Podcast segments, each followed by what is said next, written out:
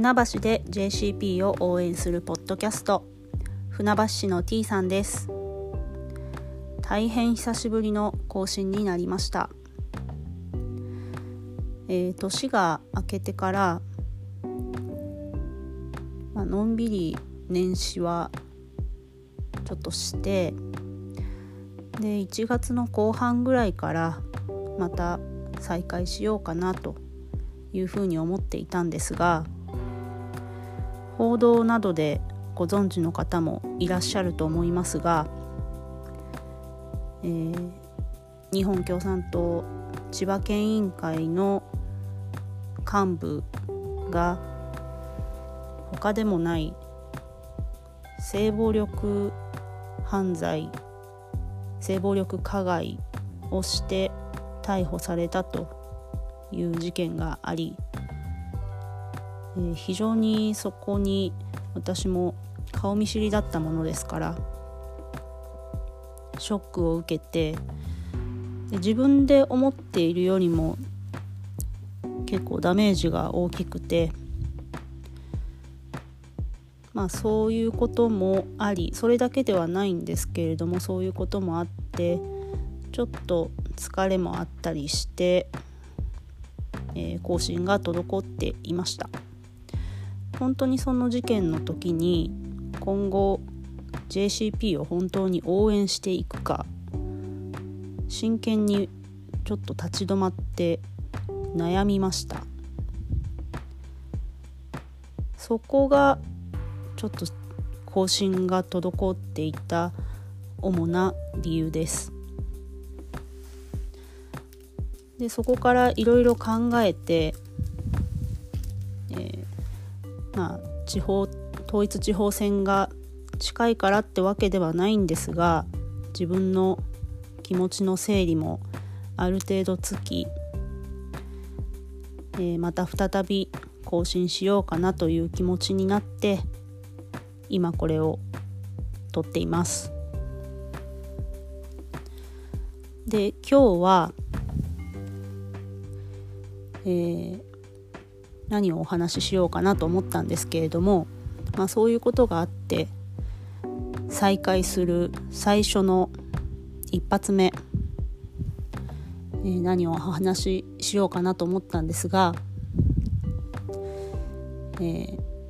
丸山真一さんとか船橋市議選立候補予定者の皆さんのチラシを読むのは次回からにして、えー、私の気持ちを少しお話ししようかなと思いました。まあ、私の気持ちと言いましても正確には私と、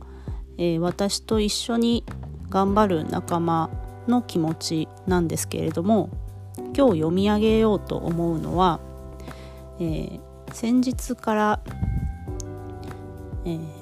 日本共産党中央委員会から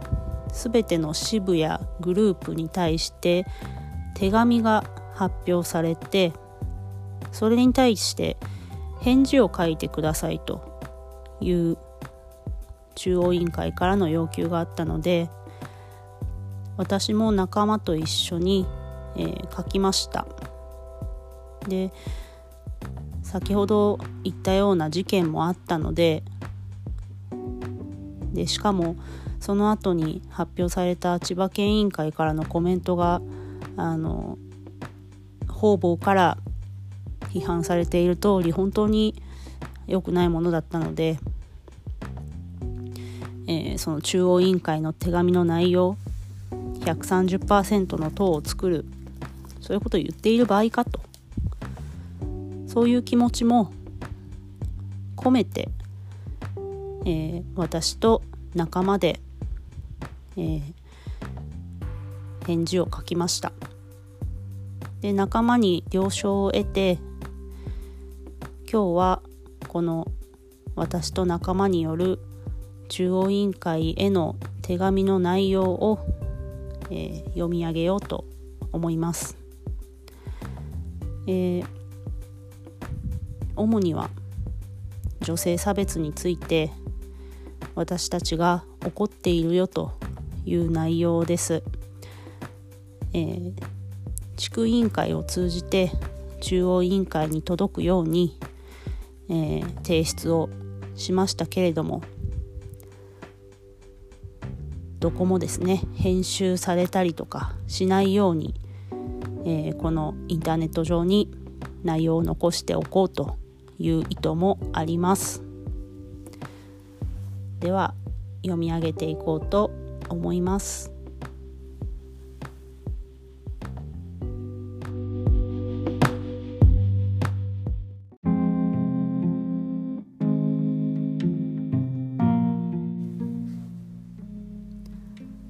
130%の塔作りについて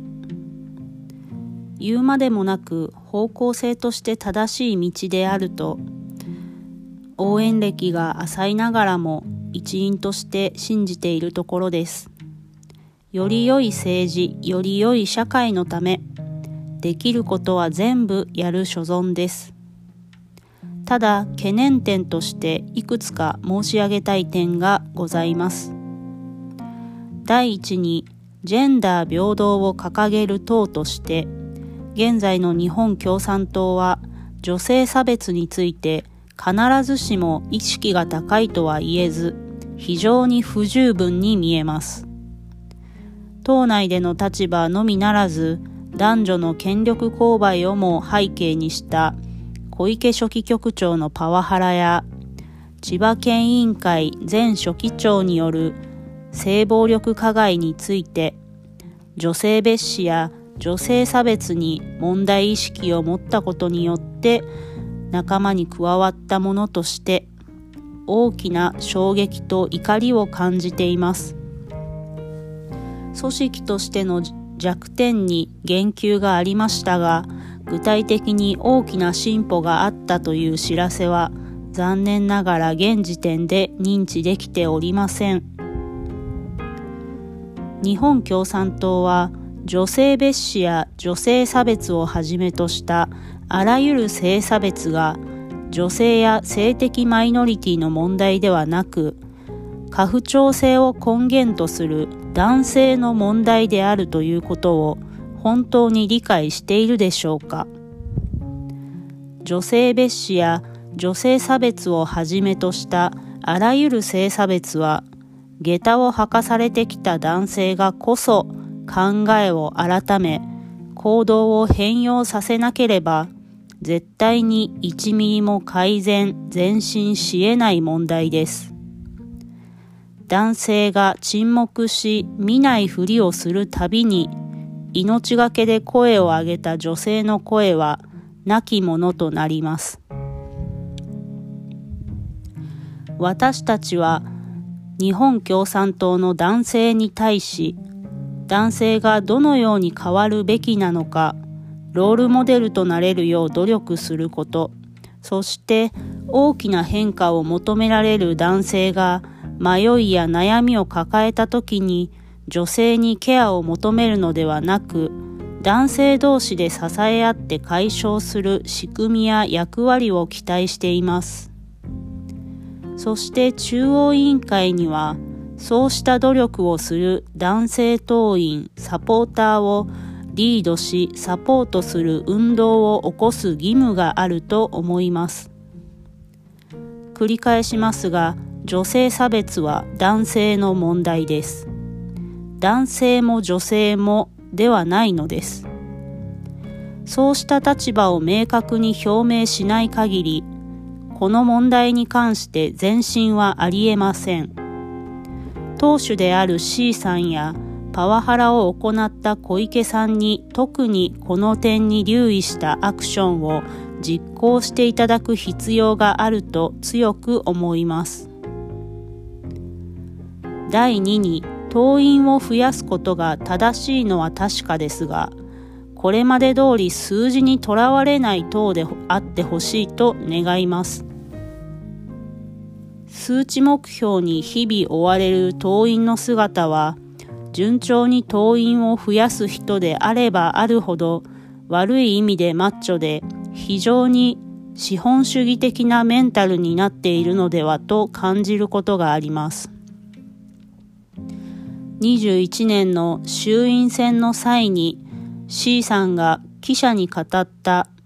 政治が良くなればいいという純粋で謙虚な気持ちを忘れない党でありたいと強く願います。闇雲ではない誠意ある対話を党内でも党外でも心がける旨、今一度呼びかけをお願いしたいと思います。最後に私たちはまだできて間もない小さなグループですが、この社会をより良いものに変えるため、ジェンダー平等を一刻も早く実現させるため、できるだけ早期に仲間を増やし、またその運動を絶やさないために努力してまいります。今後とも末永くよろしくお願いいたします。